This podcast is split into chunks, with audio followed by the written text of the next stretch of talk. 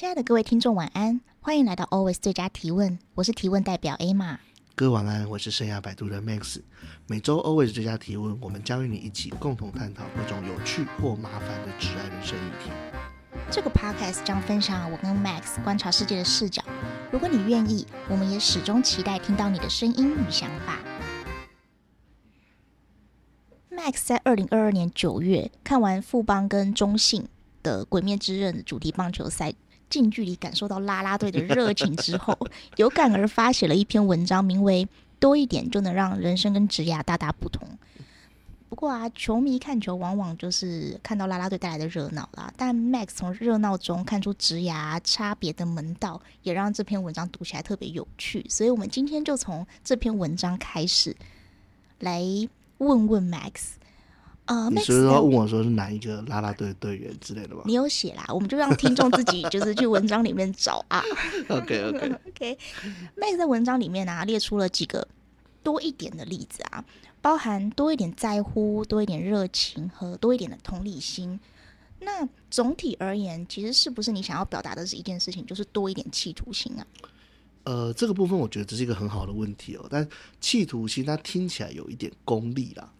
那企图心可以是一种自我驱动的力量，但实际上它并不是我们驱使我们去前进的唯一的一种力量。因为实际上很大部分的时候，其实企图心以外的东西，常常才能产生更持久的动力。嗯，另外你有没有想过，那如果不是企图心，那我们可以再多一点什么东西？嗯，其实我觉得，你就读到这篇文章的时候啊，我第一个想到的。除了企图心之外啦，我觉得更多一点，也许我会说是好奇心跟勇敢。勇敢，对，再多一点勇敢，对。哇，这听起来相当正向。对，那我这边其实想到，其实就是说，如果你如果说除了企图心之外还有什么的话，我可能会想到的是快乐。嗯，其实，在我们的教育过程当中，我们常常是被快乐，常常是我们首先被牺牲掉的目的。嗯。人家爸爸妈妈会告诉我们说：“你要好好读书，即便读书不快乐，嗯、因为读书最后会为你带来一些好的东西。你要再努力一点。”嗯，那但实际上，快乐这件事情，它其实对我们来说才是真正可以长久的。不知道你有没有听过，人家在讲男生女生的差别的时候，常常会说男生一辈子都是男孩。嗯，快乐的事情他们都能一直做下去。嗯，打电动啊，做一些很幼稚的事情，不管几岁，只要人到了。感觉到了，嗯、他们就能像个白痴一样的把这件事做出来。对，对，有没有这样的经验？有，有看过呢？有有这种情况，可能在一定年纪之后，可能就会比较出现在喝完酒之后，大家放下心防啊，就会开始做出一些呃很莫名其妙或是很没有道理的事情。但是大家都做得很快乐，嗯、而且确实也很放松。所以其实快乐也可以是一种自我驱动的力量。那当然，如果在这种事情上，爱肯定也是。嗯，你爱一个人，很多时候你会很愿意的去多做一些什么。嗯，那这种多一点，其实它就能让你变得跟别人不太一样。所以它是一种驱动力。我会这样说，就是如果你真的要说它真的只有一个共同的目标的话，就是这个多一点，它到底是多一点什么？嗯，我会说是多一点追求。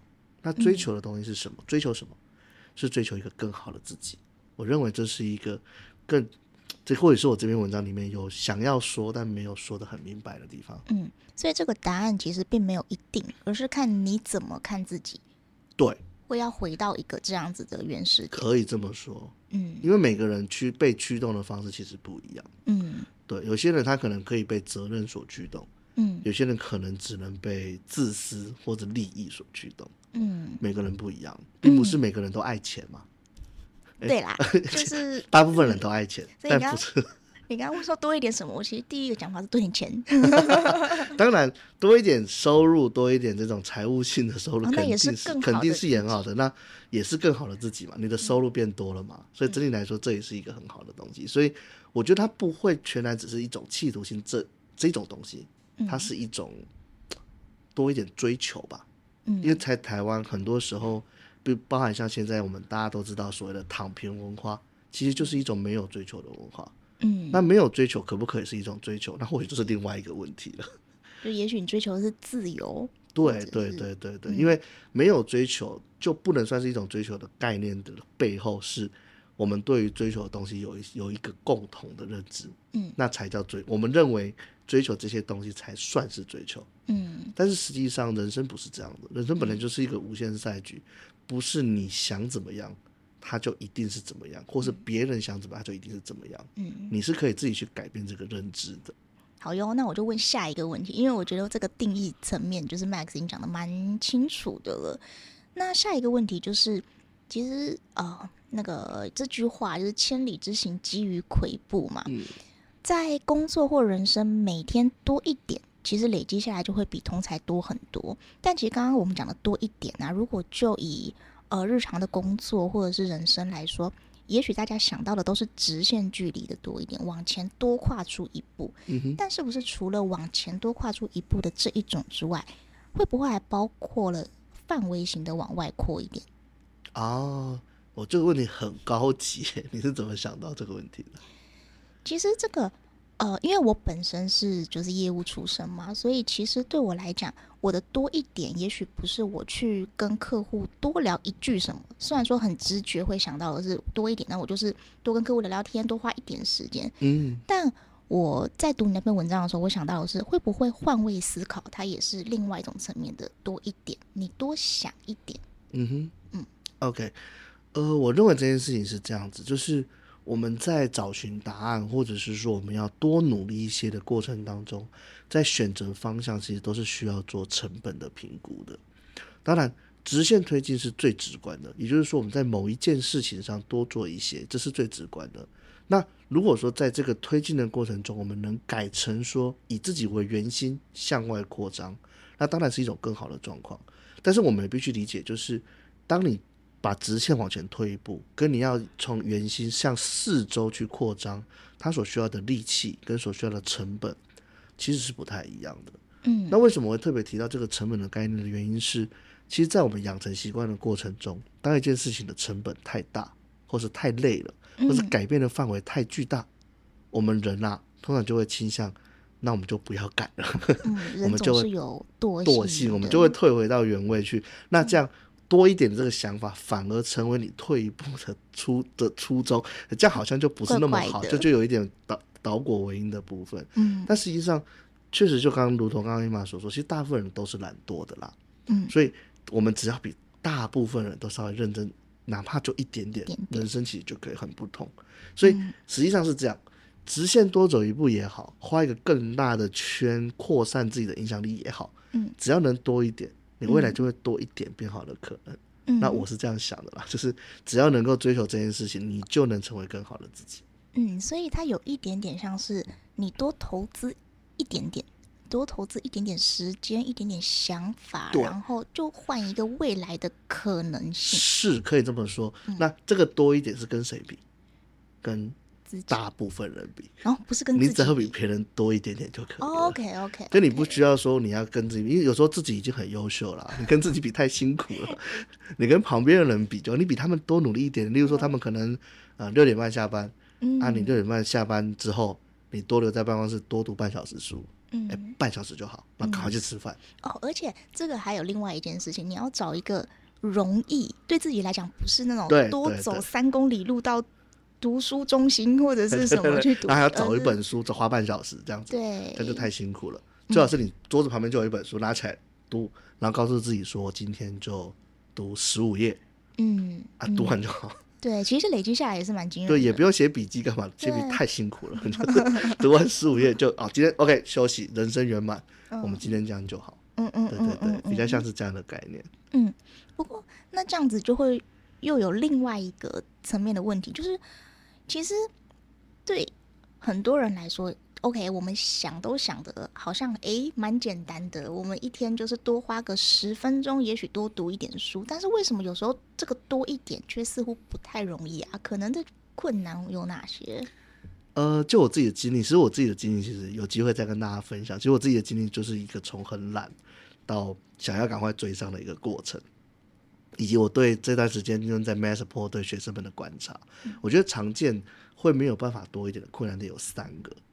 第一个其实最常见，尤其这个人越优秀，他越容易出现这种状况，就是说他有太多的虚拟观众在他的人生里面，嗯、因为有这些虚拟观众，所以他会害怕失败，有偶像包袱的概念。哎，类似就是其其实就是偶像包袱的概念，嗯、因为我 always 是 winner，那现在我要扮演一个输家的角色，其实我挺不习惯的。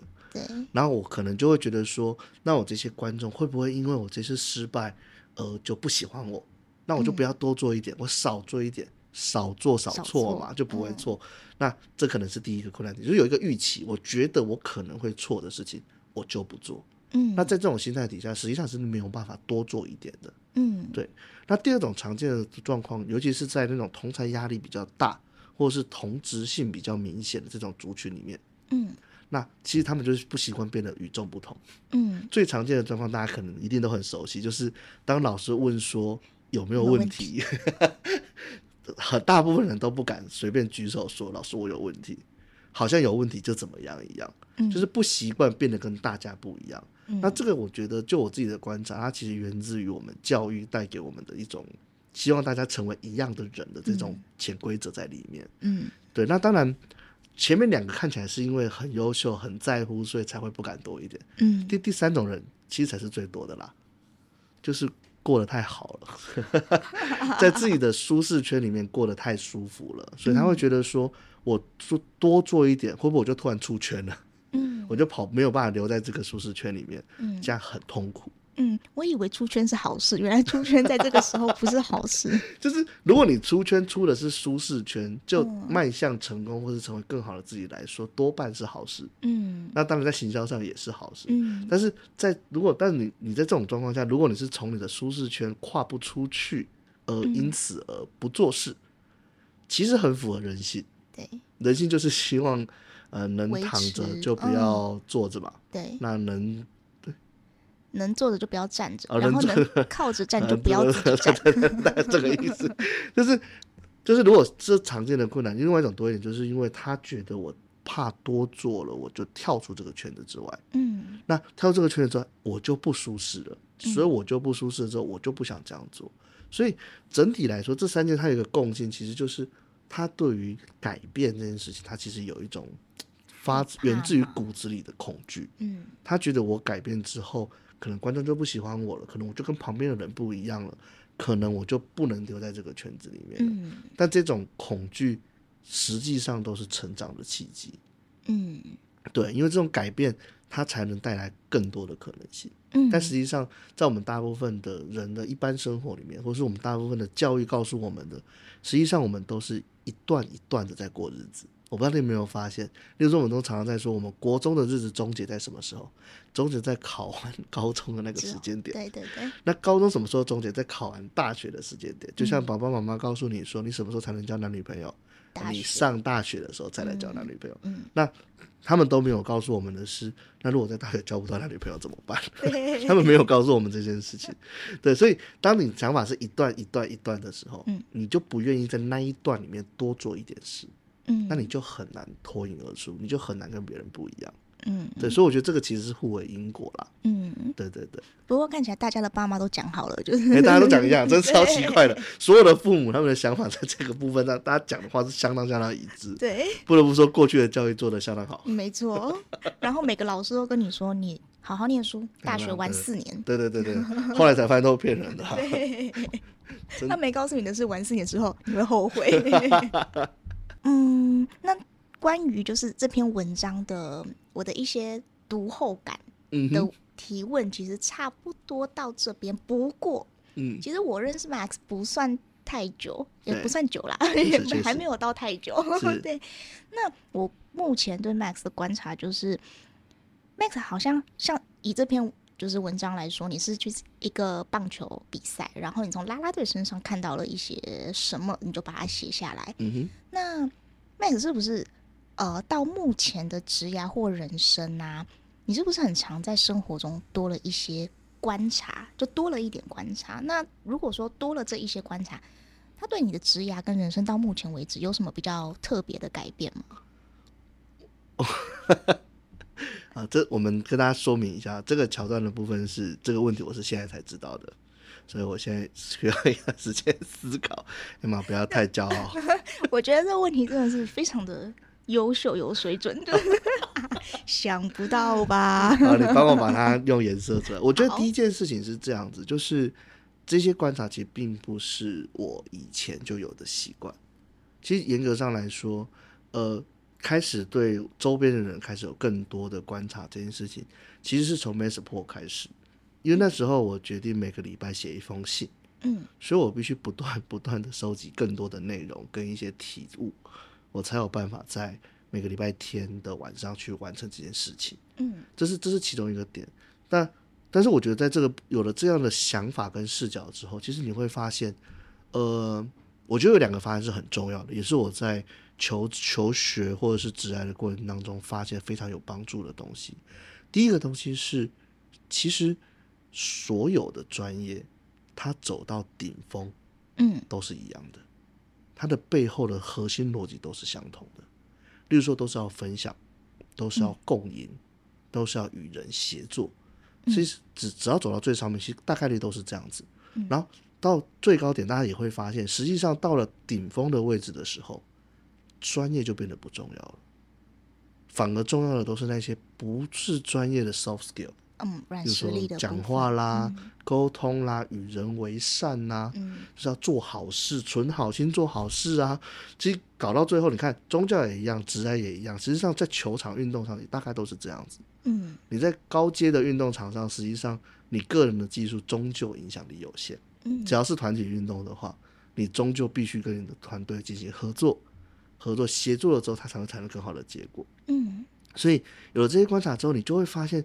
人生的目标好像变得比较简单了，嗯，它不再是那种分散四处。例如说，我现在考一个大学，考一个研究所，我人生就圆满，进到 BCG，我人人生自然就成功。好像也不是这样子，因为最终如果都要走到那里，嗯、那绕点圈怎么了？对，走慢一点怎么了？嗯，你现在跑得快嘛？嗯，如果人生是想长跑。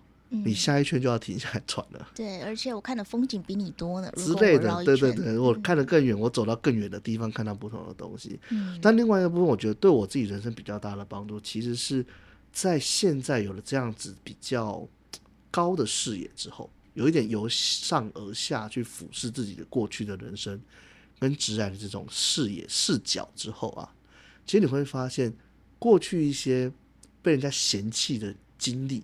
或是被人家讨厌、觉得不重要的那些学习，嗯，反而到现在造就了我的不一样，嗯，造就造就造就我的独特，这样听起来很奇怪，就是造就了我跟别人不一样的地方。例如说，像我自己在二零一二年成立了一个乐团，嗯、一个街头演出的乐团，当初也只纯粹就是因为好玩、喜欢表演，嗯，所以就在台北市成立了乐团，嗯，但这件事情当他坚持了十年之后，嗯。呃，今年是二零二三年，这个乐团始终健在，呵 呵对他还是能够接案，还是有表演可以做。的时候，你就会发现，在你的专业里面就会多了一项别人没有的东西。嗯，而且这个东西实际上你在整个过程中，因为你是从无到有，嗯，其实你有很多学习是可以 leverage 到另外一件事情上的，嗯，他的经历是一样的，嗯，他并没有不同，嗯，对对对。那除了这个以外，还有什么？嗯。我玩过非常多的球类运动，嗯，基本上所有的球类运动我都碰过，嗯，所以在这个过程中，你也会发现，实际上所有的球类运动虽然说有一点不同，嗯，但是他们还是有很多相同的地方，嗯，例如说你的力量要不能太大，对，要巧而不是力大为胜，不能蛮，对，不能靠蛮力，或者是说你不能把事情做绝，嗯，例如说你在。羽球的左右移动的时候，你不能移动到最左边之后再强迫强迫自己要移动到最右边。嗯，事情不能做到极限，嗯、对了，你的极限，而且你必须清楚你的极限在什么地方，并且在极限之内，嗯，做出你最好的表现。嗯，其实这个事情跟我们的商业上没有什么不同，基本上是完全相同的东西。对，甚至像我最近今年从年初开始重新练习自己的声音，嗯，其实声音训练也是如此。嗯，不管是唱歌还是。只要用声音做表现，实际上最好的声音是通透的声音，嗯，不不就是不要有压迫的声音，嗯、最自然的声音。但实际上这些事情，我们当初可能都会觉得，好像要唱的高才是厉害，然后能把一首歌唱完，然后让自己喉咙都充血都没关系。但实际上这件事情不能长久，对，你要用最适合你自己的方式去表达这件事情，嗯、就是歌者。对对对对，所以他们就是发挥出自己人生最好的人，自己这个身体能够发出最好的声音。嗯，这样就已经是最棒的了。嗯嗯嗯。所以我会觉得这些观察，它在当初我看到的时候，我可能并不知道它代表什么。嗯。但就像 Jobs 之前讲过的嘛，人生每个节点都是一个点。嗯。但它会在某一刻。连接成一个有意义的图案。嗯，对，我觉得这件事情是我在这个年纪比较大了之后才发现的。那我也慢慢可以理解为什么有些中年人他们在跟在我还是年轻人的时候，他会告诉我说这件事情你以后就知道了，嗯，你以后就懂了，你以后就知道这件事情的东西。但他们没有办法告诉我们为什么。我觉得这是对我来说是一种。当然也是一种老化的认知，嗯、但也是我觉得这梦或许也是一种成熟吧。嗯嗯，不过刚刚 Max 讲的这一段呢，因为这题目真的是就是 Max 现在才看到，对对对对对。那你刚刚讲的那个过程，包含说你去呃有乐团，然后乐团也十年了，然后我突然想到，呃，大陆有一个得到 App，、啊、然后他的那个创办人叫罗振宇，罗振宇对，然后他之前在某一次的。呃，节目当中啦，访谈当中，他给出了一个给年轻人的建议是：如果有一件事可做可不做，那就去做。哦，对，因为你不会知道，呃，比方说今天有一个聚会，一个邀约，然后其实 OK，你可以去，你也可以在家，可能就是废着，就是享受自己的一个晚上。但是如果没有特别的原因，他会建议你就去吧。因为你不会知道在那个聚会上面你会碰到什么样子的人，开出什么样子的路径，然后接下来会走到什么地方。所以他给出的建议，我觉得是蛮中肯的建议。他不是以一个站在呃很老老的那种，就是 在给高处高处的他只是建议说，那你就迈出那一步。我其实蛮认同这件事情的，嗯、因为我我从去年就是二零二二年开始当 freelancer，嗯，然后。我做了一个我自己，就这两回头看这两年，我做了很多决定。嗯，我觉得我里面做的最好的决定就是，我决定每个礼拜三晚上，我要留给自己，嗯，然后来用来作为社交之用，嗯，即便我还没有约任何人，嗯，我就是留了那个时间，那个时间我就要做这件事情。嗯，那在这两年的过程当中，真的找回了很多。找到了很多机会，嗯，也借这个机会，因为我已经决定要约了，才开始约别人嘛，所以当然要从老朋友开始约啊，嗯，不然你一直约不到了，其实也蛮尴尬的。就是老朋友其实没有都要约嘛，所以就是约了之后，其实真的发生了很多很多自己在当初设定这个规则之前没有想过的可能性，就这样一不断不断的跑出来，对，很夸张，真的很夸张，是夸张的多。嗯，所以我觉得刚刚罗振宇讲那个，如果没事就去，对，这个建议挺好的，挺好的，听起来很简单，其实很简单，这逻辑很很容易理解，挺好的，我觉得挺好的。嗯，是以这个出发点，然后也 echo 到就是 Max 写的这篇文章，就是真的就多一点。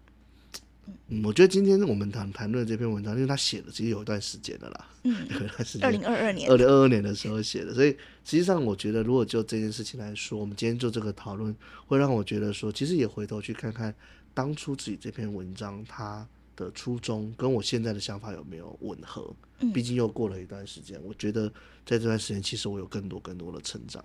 这边想跟大家分享一一一句话，这是我刚刚上课时候听到的，它叫做“今天很残酷，明天会更残酷，而后天会很美好”。但是大部分人都会死在明天的晚上。嗯，再往前一点，再努力一点，虽然不能保证离成功更进一步，但我们可以确信的是，在决定继续往前的那一个瞬间，你就已经成为一个更好的人。嗯，所以别让自己的执念跟过去限制了自己所有的可能。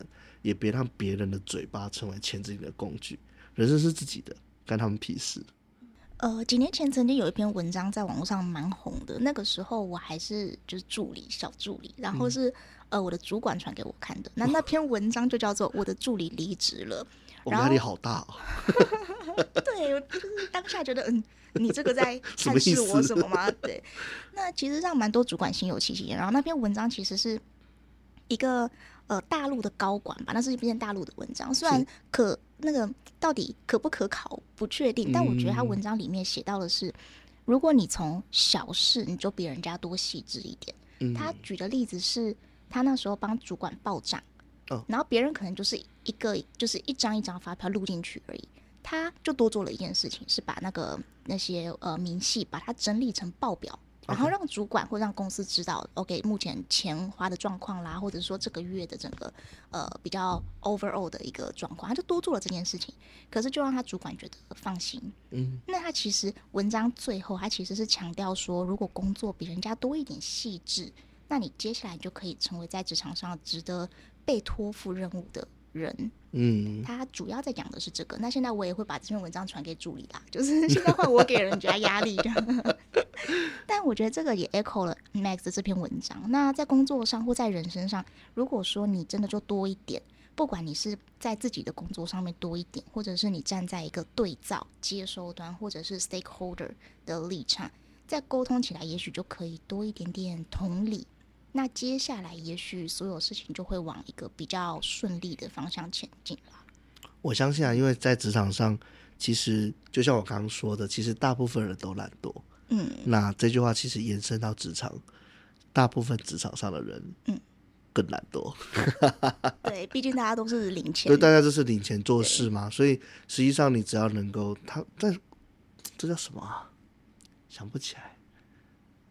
这在英文履历里面有一个词汇，就是这个人愿意承担任务。我忘记是哪一个字，oh. 那个叫什么？你记得吗？嗯，那天我听分享有听听到，但我现在忘记了。嗯，oh. 没事，我没想到，他写在说明栏好了。忘记那个词汇之后，但那件事是真的蛮重要的，嗯、就是当责，在中文里面叫做当责。嗯，就是。虽然说你还不在那个职位上，嗯，但你已经拥有了那个职位的视野，嗯，实际上你就是站得再高一点，对，看得再远一点，你就会变得跟同才很不一样。嗯嗯嗯嗯嗯。感谢您的收听，亲爱的听众，以上内容就是本期 Always 最佳提问的所有内容。今天的内容有让您联想到什么吗？不论是职场新手或是经验丰富的专业人士，我们相信每个人都可以从这个节目中获得一些什么。在节目结束后，我们可以继续思考今天的讨论，并在自己的职涯与生活中找到应用方法。人生是场不断推进的无限赛局，我们相信每个人都能持续成为更好的自己。最后，感谢您的支持和收听，也请订阅我们的 Podcast，并追踪我们的 Facebook 或 Instagram。有任何问题，欢迎寄信或直接在节目下留言。也许下一集我们就能聊聊您所关注的议题或是疑惑。感谢你的收听，下期节目再会。随时欢迎你来成为我们的最佳提问人。拜拜。